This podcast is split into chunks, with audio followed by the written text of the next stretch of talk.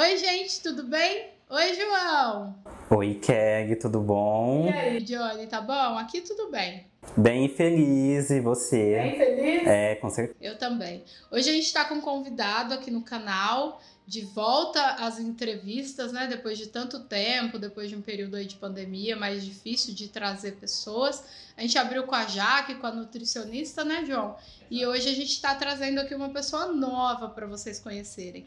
É o Ariel. Oi, Ariel. Olá, tudo bem, tudo Kelly? Bem? Tudo bem, pessoal? tudo ótimo. Ariel, quero que você. É, primeiro, obrigada por estar tá aqui, por topar o nosso convite. Uhum. Eu quero que você se apresente para eles, que você diga o que você faz, uhum. tá bom? E aí, João, de sempre, se tiver pergunta, pode me parar, tá bom? Bom, Kelly, então eu sou psicólogo, né? Trabalho também com palestras, né? Sou psicólogo clínico, né? dou palestras também pela Espontâneo Psi, que é a empresa que eu fundei, né? Que desenvolve trabalhos, né? De palestras para empresas, escolas, uhum. né? Legal. Coletivos em geral, né? A gente gosta bastante de, de, trabalhar mesmo a questão, né? Sobre falar, inclusive uma das frentes é sobre sexualidade, né? Falar sobre essa temática que é muito importante, né? Eu acredito que nossa maior arma contra o preconceito é a informação, é o conhecimento. Com certeza. Então a gente poder dialogar a gente poder abrir esse espaço, né, perpetuar esse espaço para a gente trocar mesmo essas informações é fundamental. Né? Então, além das palestras, também atuo né, como psicólogo clínico. Né? Então, hoje atendo pelo Centro de Referência LGBT né, de Campinas. Né? Desde 2016 eu atendo né, lá. E hoje também atuo como psicólogo clínico e consultório também. Tá. Muito legal. Vocês já devem ter ouvido aqui no canal, quem está aqui desde os primórdios, eu fui voluntária no CR por um bom tempo, então a gente tem aqui é, algumas entrevistas com pessoa trans, né? O João fala muito, o João é uma pessoa gay, ele fala bastante, ele coloca bastante esse olhar. Então o CR é de casa, aproveitar e mandar um beijo para Bárbara, agradecer a confiança né? E a parceria de sempre. Muito legal. Tá bom, Ariel, a gente quer conhecer um pouco aqui hoje sobre sexualidade. Uhum. É, a gente quer que você no, nos traga luz de uma maneira bem simples, porque é assim que a gente trabalha aqui no canal, de uhum. o que, que é sexualidade, né? Então vamos lá desde a base, depois a gente, se couber, a gente fala de novo um pouquinho do CR, quem vai uhum. lá, né? Mas antes de você dizer para mim o que é sexualidade, eu já tenho uma pergunta eu, tá, João? Falei que você podia fazer, mas eu que tô me metendo aqui nas coisas. é, você trabalha só com o público LGBT? Não, não necessariamente, né? Porque psicólogo, né, a gente vai, a gente atua com, né, com todo, toda a população. Né? Então, geralmente, né, há, há casos né, de encaminhamento, né, por conta da gente ter essa vivência, né, com a população LGBT, mas atende a população em geral. Tá, que legal. Mas lá no CR aí é aquele esquema do CR mesmo, é Isso, o pessoal que vai lá, né? É, pela busca tá. de, pelo serviço. Aí sim. lá fica mais focado. Isso, já é direcionado para a população mesmo LGBT. Mas aí lá na sua clínica não, público geral. Não, isso aí, público entendi, geral. Entendi, entendi. E o que, que é sexualidade? Então, né, vamos lá, né?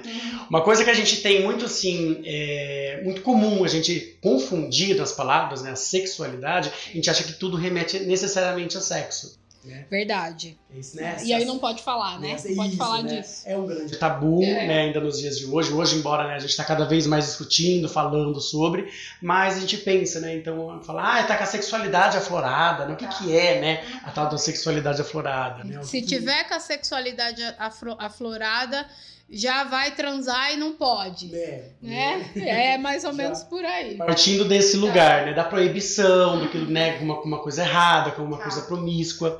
E na verdade, a sexualidade ela é um conjunto, assim, é um conjunto de, de normas, né? De regras, de valores, né? Então, é, que com o tempo isso vai se modificando. Né? Então, a sexualidade, ela não é assim, o sexo, né? A prática sexual, ela faz parte né, da sexualidade por fazer parte do ser humano, né? Uhum. Então, é, mas é, é o ser humano como um todo, né? Olhando lá aquelas quatro vertentes que a gente fala, né? O ser humano bio, psico, social e espiritual, né? Ou seja, o biológico, né? Nossas condições físicas, o psicológico, né? As nossas questões mentais, o social, né? Somos seres que, né? Nós convivemos, né? E o espiritual enquanto esse sistema de crenças mesmo. Não precisa necessariamente ser uma crença religiosa, né? Mas qualquer tipo de crença, qualquer né, sistema que a gente né, que faça sentido para gente. Então, quando a gente vai falar sobre esse, né, essa, essa gama, então a sexualidade ela vai, né? Ela vai abranger tudo isso. Né? Então, ela não é o sexo propriamente dito. Né? O sexo é uma. Pensa assim, pensa num leque. Né? Então, a sexualidade, vamos dizer que ela é o leque. Né? E cada coisinha. Né? Então, o sexo é uma coisa, né? nosso sistema de crenças, a família, né? prática de esportes, alimentação. Né? Tudo isso faz parte da nossa sexualidade, é um todo. Né? Então, assim, a gente poder entender que é, é muito amplo. Né? Não necessariamente fica direcionado só né, para a prática sexual. Então, diante disso, é, o que você está é, confirmando aqui para nós, acho que a semana passada o João trouxe em um vídeo a importância, a dificuldade que é hoje. A gente tem informação, mas informação não é sinônimo de conhecimento. É, e é isso que você está dizendo. Quando nós falamos sexualidade, as pessoas fazem isso virar uma coisa só, e me parece que por falta de conhecimento. Uhum, né? Sabemos que temos isso aí. E aí, se a gente junta o, é, a falta de conhecimento com as questões morais, Uhum. né, com as questões é, culturais, e isso vai variando, e aqui o Brasil ele se passa muito como muito liberal, mas ele não é, Uhum. né? Ele é extremamente conservador em muitos momentos. Sim. Então, nós, enten nós entendemos errado. Acho que, que seria mais ou menos isso que você está dizendo. Talvez Sim. nos falte conhecimento Uhum. para normalizar a palavra a- é, sexualidade de modo geral, Sim. né? E mesmo que, que dentro disso a gente quer falar assim de sexo também, é, eu acho também que a gente tem que falar disso abertamente, Uhum, né? Dentro da sexualidade a gente também deve falar de sexo. Sim. sim. Partindo da sua resposta e, e entendendo como o público LGBTQIA sofre na nossa sociedade, é, me parece que quando eu falo desse sofrimento deles, muito se passa porque eu não posso falar de sexualidade. Porque quando você fala assim pra mim, não sei se eu me fiz entender, João. Quando você fala assim pra mim, Kelly, olha, é a parte social também, é a parte do esporte também, né? É a parte espiritual também, é, é parte do ser humano como um todo. Uhum. Se eu me entendo como uma pessoa gay, né? Ou uma pessoa lésbica, ou qualquer que seja uma pessoa trans, uma pessoa pan, uma pessoa sexual, e eu estou proibida nessa sociedade de verbalizar isso, me expressar dessa maneira, porque eu tô fora da heteronormatividade, Uhum. é, é daí que começam os meus sofrimentos, então? É muito importante, assim, é, é importante essa sua colocação, porque realmente quando a gente vai falar sobre essa construção né, da, sex, da sexualidade, porque ela é construída, né, ela é uma construção social, né? Então, quando a gente vai falar de todos esses conjuntos dessas regras, né, onde eles vão dizer aquilo que é normal, aquilo que é normal, não é normal, aquilo que pode, aquilo que não pode. Né? Então tem sim essa, essa diferença, né? e aí é onde né, a população LGBT, né, de uma forma geral, né, assim, cada um dentro de um, né, de um lugar, dentro de uma especificidade, né, não, não, não é uma coisa só, né, mas a partir do momento que você foge dessa regra, né, do cis heteronormativo que nós chamamos, o que, que é o cis heteronormativo, né? É aquela regrinha, né? Como se fosse uma norma, né? Assim, uma compreensão de sociedade onde entende-se, né? Que o que é normal, né? É essa relação heterossexual, ou seja, homem e mulher, né? Também né, dentro dessa construção, né? Desse modelo que você falou, muito tradicional, muito conservador, né? Aquela coisa da família tradicional. Só que partiu disso, né? Saiu dessa regrinha, né? Saiu de homem e mulher, né? Saiu daquele modelo é, é, machista, né? Que a gente também a gente, a gente herda assim um modelo muito machista, patriarcal ainda, né? Então partiu disso, saiu né, desse lugar onde o homem está naquela posição de poder, né? Onde né, tudo, né, onde estava né, colocado né, dentro desse modelo na, como uma colônia, né? Nós somos ainda povos colonizados, isso é uma coisa importante a gente né, relembrar também essa herança cultural que nós temos. Parece que também faz tempo, mas foi um dia desse. esses dias atrás, É. né? Parece 500 anos aí, né? 180 anos de liberdade, entre muitas É aspas. pouquíssimo do né? ponto de vista histórico, né? Sim, né? E a gente tentando desconstruir tudo isso que foi colocado pra gente, né? Dessa construção daquilo que era certo ou que era errado. Né? Então, assim, só para ter uma ideia mais ou menos, assim, por exemplo, no século XIX, por exemplo, 200 anos atrás, né, a masturbação ela era vista como uma prática, né, é, antes era pecaminosa e depois ela passou a ser patológica. Sim. Então, ela era vista de fato como uma doença. Uhum. É uma prática que não era saudável. Né? Então tinha um, né? Porque sai desse quadrado aí heteronormativo cis. Exato. Né, onde você, inclusive, onde via-se o sexo especificamente para reprodução, Uhum. né? Então assim, sai, você não, você não pode exercitar o sexo para além disso, né? Sim. Então é aquele modelo, os papéis sociais também que iam sendo colocados, né? O papel do homem, o papel da mulher, né? Então a mulher necessariamente era isso, ela, né, ela, ela procriava, cuidava da, da prole, cuidava dos filhos e o homem trazia essa subsistência, né, para casa, né? Tudo fora disso tá errado. Tava errado. É. né? E aí sim, então acho que faz sentido, né? A minha pergunta. Uhum. É, se eu vou expressar a minha sexualidade de modo integral no mundo ao qual eu estou inserida, e isso tá fora desse padrão heteronormativo, Uhum. eu então estou fora, né? Se eu não estiver Uhum. pecando, eu tô doente. Você tá doente. Né? E, e hoje a gente sabe que não, não consta mais no- nos nossos documentos como doença, Uhum. mas aí se eu não tô doente, também não, não é pra ser. né? Ainda mesmo assim não, não é doença, mas também não pode ser ainda. ainda é visto como anormal, né? Ainda é visto como isso não pode, né? Uhum. Então, através mesmo, né, dessas questões, dessas regras morais. Acho que a moralidade que acabou pegando bastante. né? Então, olha, como eu sou conhecido por fazer a polêmica aqui no Café Terapia, sabe? Que a Karen pode se expor.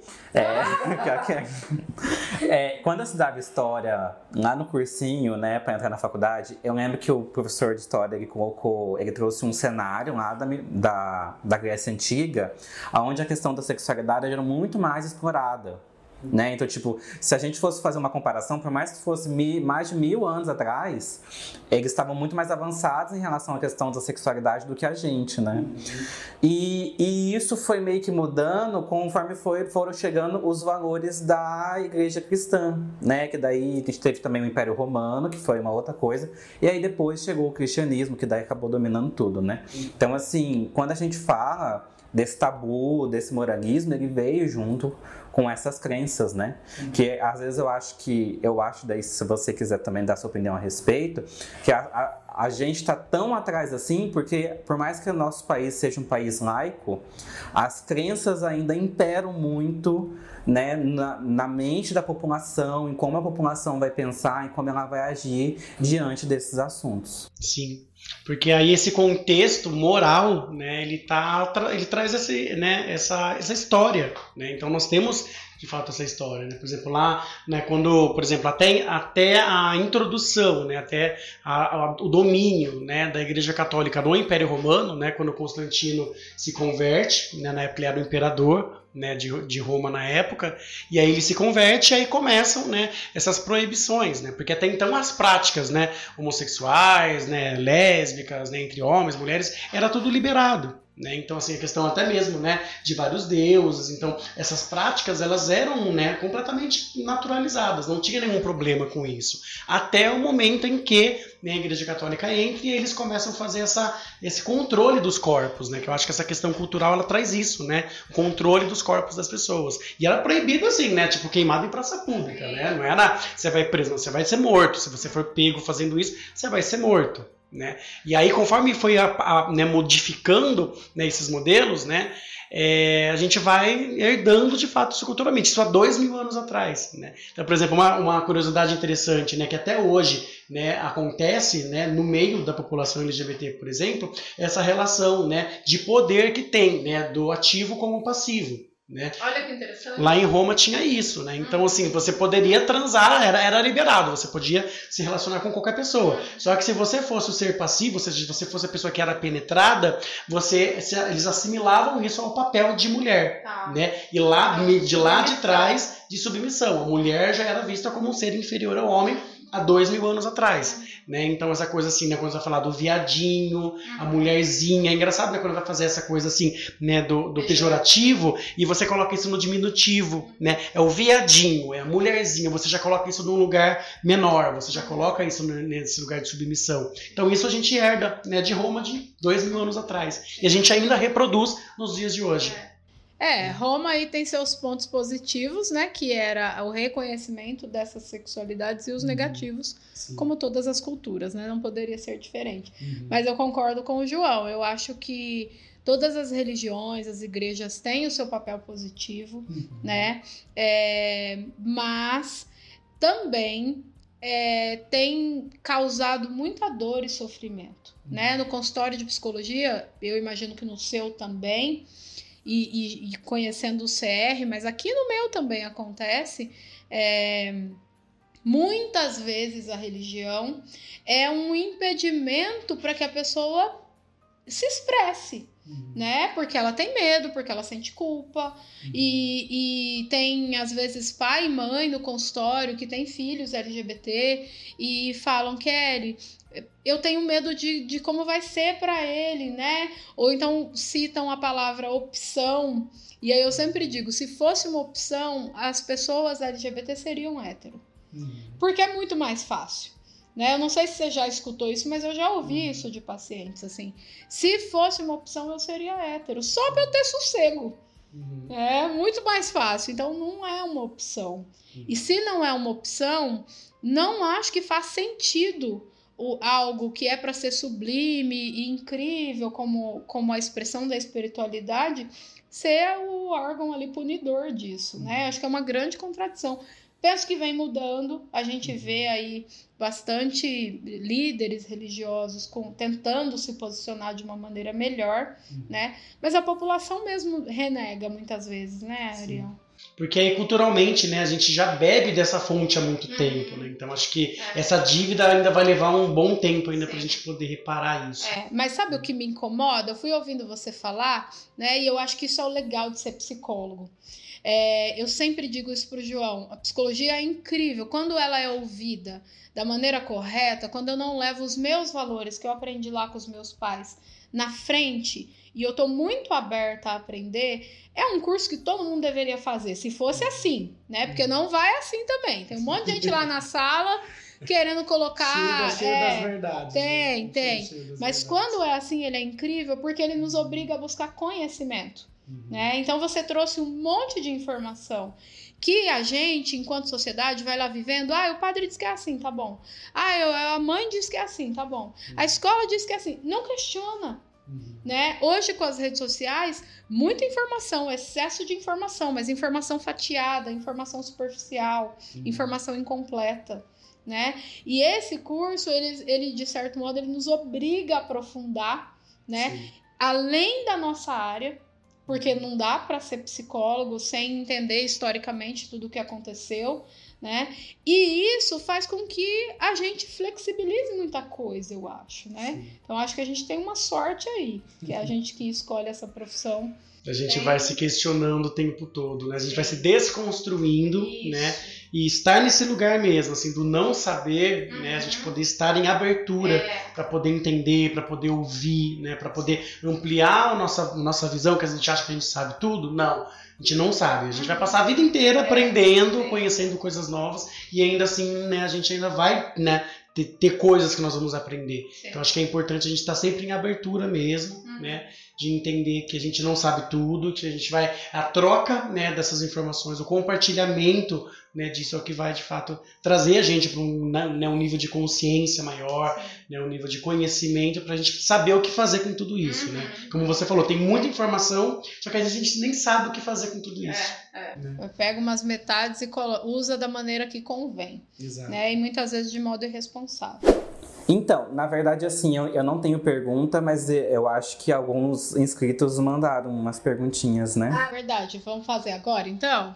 Ariel, o povo mandou aqui umas perguntas para você, tá? Bora. E aí você responde aí para eles. Ó, essa daqui é meio pessoal. Se você tem, acho que como você, tra- você falou que trabalha com isso há um tempo já, então acho que seria mais você teve, né? Em algum momento você teve medo de preconceito na sua profissão, na prática clínica, por estar, vamos dizer, representando essa classe, que é a classe, né, de todo mundo que está abaixo da bandeira. Uhum, é.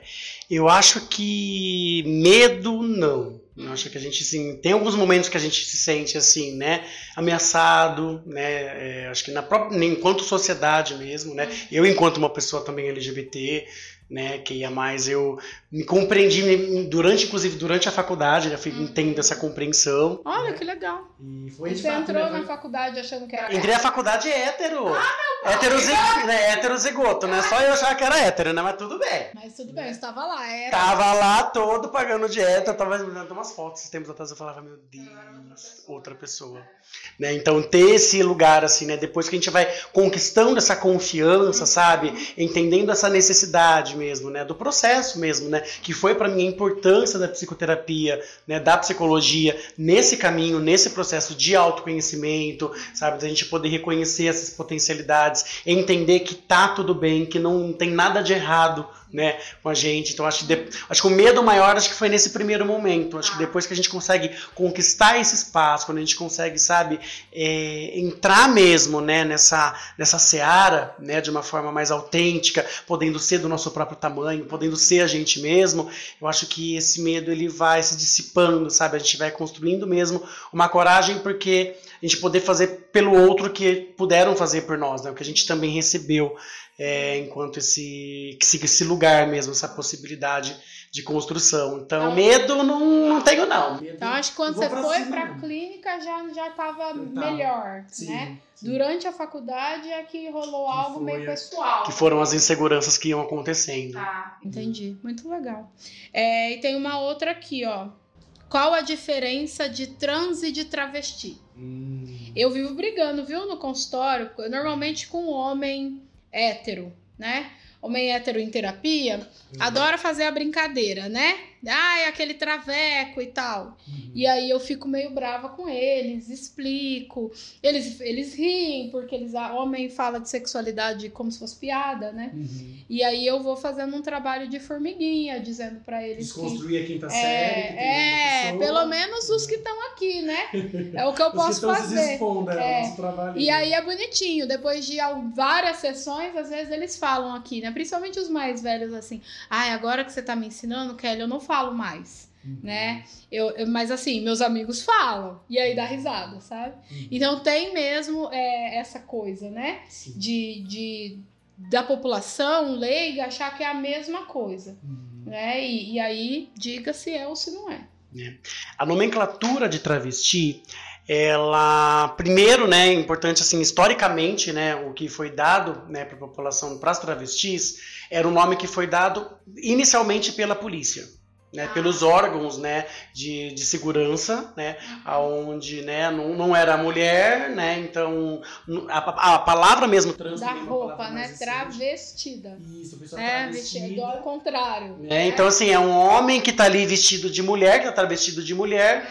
Então, é, esse nome inicialmente foi dado pela polícia para elas. E aí, as travestis, de fato, aderiram, né? Esse, né, trouxeram esse nome para elas e, de fato, dizendo, né? Para poder se reafirmar enquanto, mesmo, enquanto gênero. Exatamente, sou mesmo, né? E, e foda-se, vai vir, vai ver sua vida aí que eu tô vivendo a minha, né? E elas utilizaram, então assim, isso passou mesmo a ter uma força mesmo, um nome, né, que elas, né, a- elas né, se, se apoderaram mesmo, né, desse, dessa nomenclatura, que inicialmente era de um lugar pejorativo, era desse lugar de marginalização, né, e que cada vez mais elas vêm se fortalecendo. E é muito importante de lembrar, gente, é a travesti. Travesti, ela é, né, um, um gênero feminino, né, então, assim, o travesti é errado, não, não se diz isso é a travesti. Então não é a mesma coisa, né? Essa nomenclatura de fato é diferente. Então é uma coisa que é muito importante até para quando você se referir à pessoa, você perguntar para ela, né? Você, né, você é travesti, você é uma pessoa trans e deixar a pessoa também dizer e você respeitar, né, daquilo tanto que ela falar do gênero dela, quanto, né, como ela quer ser chamada, o pronome que ela quer ser chamada ou chamado. Né? Então é muito importante a gente trazer isso para que a pessoa diga, né? Porque atra- através do que ela trouxer, a gente acatar e respeitar. Eu não acho nada complicado, né? Mas parece pe- pro povo que é muito difícil. É mais simples do que a gente imagina, né? É, Karen? é, desde que tenha a abertura do, do Abertura aprendizado. e respeito. Isso, Sim. isso mesmo. E pra gente caminhar pro final, é, Ariel, eu queria que você dissesse para nós, né, a importância. Eu acho que o vídeo ficou bem, deixou em alguma medida muito claro que há importância nisso, né, uhum. porque se causa sofrimento, se causa exclusão, né, então tem importância que isso seja preservado. Mas vamos reforçar qual é a importância de toda pessoa conhecer a sua sexualidade. Uhum. Conta para nós. É, eu acho que enquanto né, esse, esse, processo de construção de existência, né, de quando a gente vai olhar para a gente, né, a gente vai chegando um dado momento da nossa vida, né, quando a gente nasce, né, dá um nome para gente, né, atribui um monte de papel, um monte de expectativa, né, chega lá no chá revelação, lá estourou azul, pronto, né, aí já, ai, que vai ser isso, que vai ser aquilo, Aí os pais vão né, e jogam em cima da criança as expectativas daquilo que eles não puderam ser, do que eles não puderam fazer. Profissão, né? Profissão tudo, uhum. né? E aí vai chegando um dado momento da nossa vida, né? Que naturalmente isso todo mundo precisa né, entender, né? Quem eu sou, do que eu gosto, o que eu não gosto, né? O que faz sentido, o que não faz, né? Então acho que esse, esse processo dessa construção da sexualidade, ela está muito ligada mesmo, né? A construção que nós temos enquanto existência, né? Então assim, primeiro a gente poder responder isso para nós, né? Então assim, é um processo que não é simples, né? Leva muito tempo, chega lá a fase da adolescência, fica aquela coisa caótica, né? Onde a gente começa a questionar mesmo, porque a gente não aceita mais às vezes só aquilo que disseram pra gente que a gente era, né? O caminho que a gente deveria fazer. E aí na adolescência acho que começa esse, né, esse percurso, esse caminho para a vida adulta, para quando a gente poder chegar a um momento olhar no espelho, a gente poder dizer para nós mesmos quem nós somos, né? Porque eu acho que a gente não pode deixar ninguém dizer pra gente quem a gente é, ou o que a gente não é, o que a gente deve ou não fazer. Quem tem que delimitar isso somos nós. Né? Então, esse caminho né, de autoconhecimento, esse processo de entender a própria sexualidade, entender o próprio sentido de vida, ele é fundamental para a vida em si, né? para que a gente possa ter uma vida plena, né? para que a gente possa se conhecer e se conhecendo a gente poder ser o que a gente pode ser no mundo. Né? Com certeza, exercer a nossa sexualidade é sinônimo de saúde né? em todas as esferas do, do nosso ser. E, e não é. Então não dá para deixar que outra pessoa fale da minha saúde, Exato. né? Que não eu mesma. Então é, acho que é isso mesmo. Muito obrigada, eu amei. Obrigada por ter vindo, por ter aceitado o convite. Eu agradeço. Viu? Agradeço a Má, mando um beijo pra Má, que foi quem indicou você aqui conosco beijo, hoje no canal. Beijo. Né? E volte. A gente vai deixar mais um vídeo para vocês. Vamos gravar mais um ainda hoje. E mais Tá convidado para voltar mais vezes, eu gostei muito, tá bom? Eu que agradeço, agradeço pela confiança, pelo espaço que vocês estão oferecendo, viu? E contem comigo, porque vocês precisarem aí, estamos aqui para compartilhar. Isso aí. Vou pedir pro Julinho deixar as redes dele aí em algum lugar ou embaixo no vídeo, se for pelo Spotify, também as redes sociais, tá bom? Temos um vídeo, João? Temos.